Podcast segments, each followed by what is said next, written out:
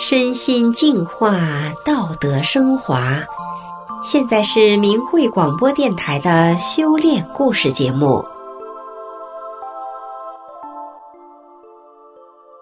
听众朋友，我是雪莉。今天和大家分享的故事是：幸福和美丽重新回到他的脸上。故事讲的是一个尿毒症患者康复的神奇经历。好，让我们一起来听听他的故事。我和先生都是法轮大法的修炼人，多年来在讲真相的过程中，见证了很多世人明真相得福报的事例。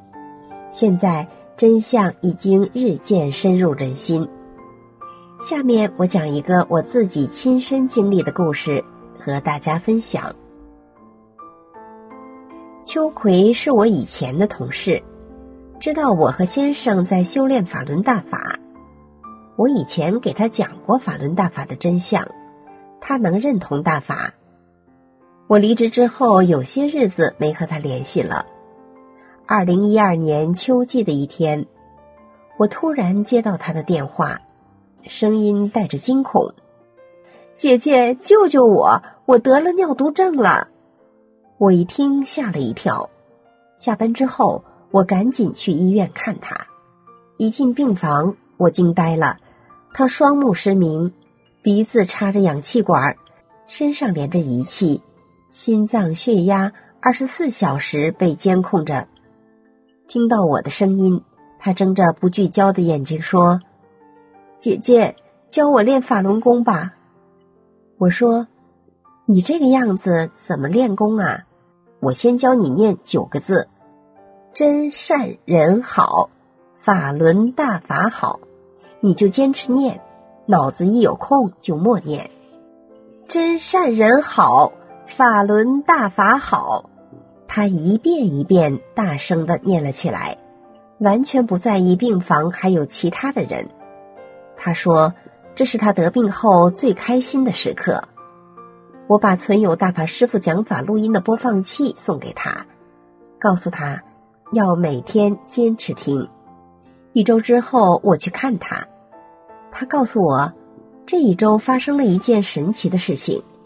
为了做腹膜透析，要做手术买管子，可医生打开他的腹腔时，发现有严重的肠粘连，随时都会发生大出血，很可能下不了手术台。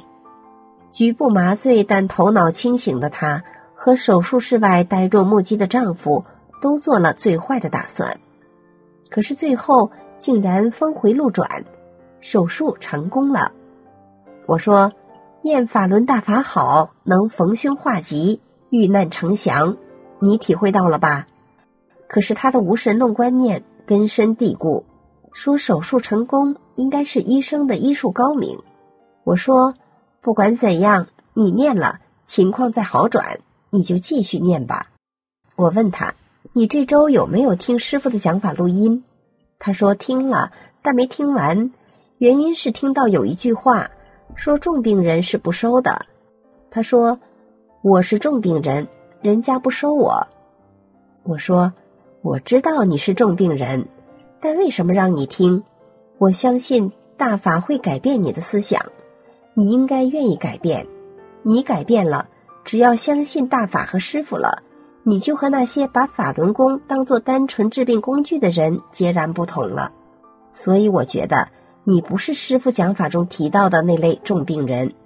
可他当时对大法的法理还不能完全接受，所以找出各种理由不听讲法录音。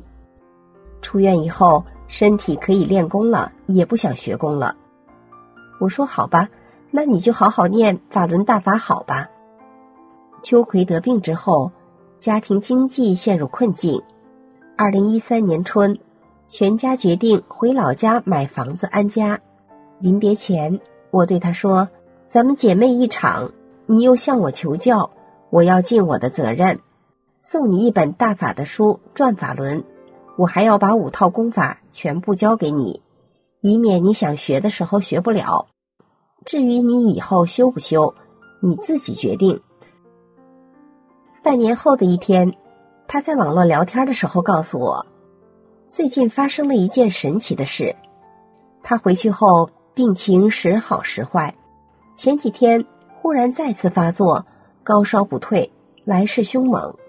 她对丈夫说：“我不行了，你快叫救护车。”丈夫说：“别叫救护车了，我买车就是为了随时开车送你去医院的。”她收拾东西准备再次住院，边收拾边想：住医院又能怎样呢？把病情控制住，就把病人打发回家了，回来还不是一样？不知为什么，这时她心中升起了一种信念。她对丈夫说：“这次我不靠别的了，我唯一的出路就是念法轮大法好，念真善人好了。既然决心已定，他便躺下来，心无旁骛的念，念着念着就睡着了。”醒来已经是第二天清晨，睁开眼睛，发现烧退了。要知道，这对尿毒症病人来说是多么大的喜讯呐！想想，以前高烧四十多度，用尽各种药物都不退的时候，简直是精神都要崩溃了。现在这么容易就退烧了，他心里想：“哎，念法轮大法好，真的管用啊！”他起身。发现没有那么乏力了，尝试吃早饭，发现胃口很好。这对尿毒症病人来说是多么不易呀！以前病重的时候，吃饭对他是一种惨烈的痛苦，身体消耗太大，不补充营养就没命了。而恶心呕吐又死死顶住喉部，不让任何食物下咽，每顿饭都是一场恶战，真是。苦不堪言，如今能轻松愉快的吃饭了，没有任何折腾，没花一分钱。想想这个过程，他终于明白是法轮大法的神奇功效，他被彻底折服了。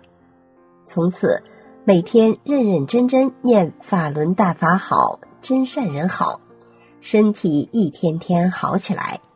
仅仅三四天的功夫，一切症状。都消失了。这件事情之后，他开始看转法轮，有时间也打打坐，因为其他几套功法已经忘得差不多了。严格的说，他学法练功不是很精进。即使这样，身体也一天天在好转，体能在迅速恢复。二零一四年过年，她早早就打电话给我拜年。并转达她丈夫的感激之情，说我挽救了他们的家庭。我说我不敢贪天之功，是师傅挽救了你们这个家。电话里，她兴奋地说着她的高兴事儿。随着身体状况的好转，她从躺着、坐着等别人伺候，已经能承担起做饭、带孩子的责任。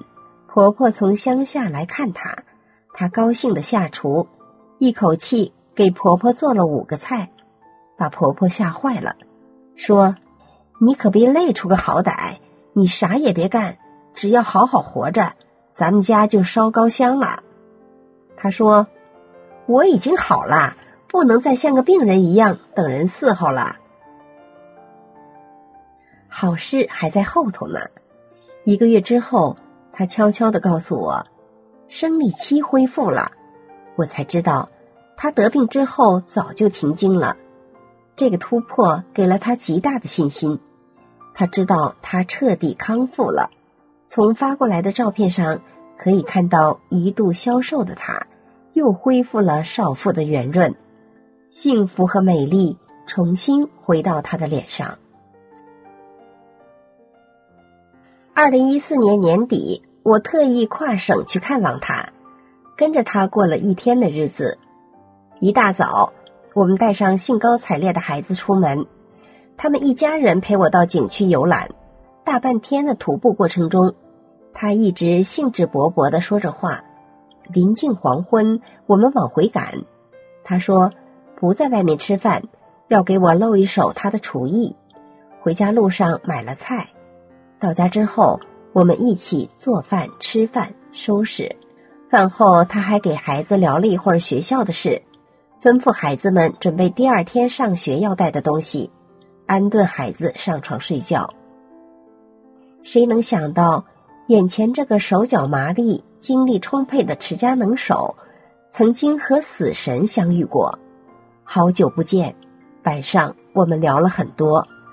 我问他是否还念法轮大法好，真善人好。他说念，不但自己念，还教母亲和婆婆念。我问他是否坚持学法练功，他不好意思的笑了，说自己确实有点懒，三天打鱼十天晒网。我说，那就更说明法轮功神奇。念一句简单的“法轮大法好，真善人好”，就救了你的命。我告诉他，如果没有这场迫害，会有多少人像他一样受益呀？遗憾的是，在这场迫害中，对法轮功的妖魔化宣传，让太多的人错失良机。我老家有个亲戚身患重症，我也告诉他念法轮大法好，真善人好。他勉为其难的念了几遍，然后就说：“怎么不管用呢？”这个亲戚不久就离世了。秋葵说：“你的亲戚一定是对法轮功有误解，心结没打开，就好比大楼的逃生通道被堵死了，出现火灾的时候，消防车开不进来。我的逃生通道是通畅的，所以就得救了。”我说：“没错。”我亲戚当过兵，入过党，身边的好人劝他退党的时候，他把人家骂出门去。选择决定命运呐。秋葵说：“你当年劝我退党、退团、退出少先队的时候，我体会到了你是真心为我好。当我把要三退的全家人的名单告诉你的时候，我是郑重其事的。记得我当时对你说，这些都是我最亲的人。”他说。其实我是个简单的人，这么多年，电视上怎么说法轮功不好，我不是不知道，但那对我不起作用。为什么呢？我相信眼见为实，一看你就和电视里宣传的不一样。我信谁？当然信你。邪教能叫人身体健康、道德高尚吗？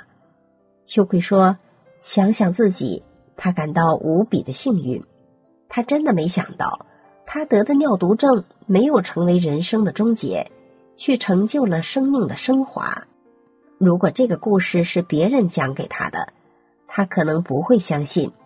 但如今这一切却发生在他自己身上，他成了活生生的见证人。我问他是否介意把他的故事讲给别人听，他说：“尽管讲，让更多的人受益。”听众朋友，故事讲完了，感谢您的收听，我们下次再见。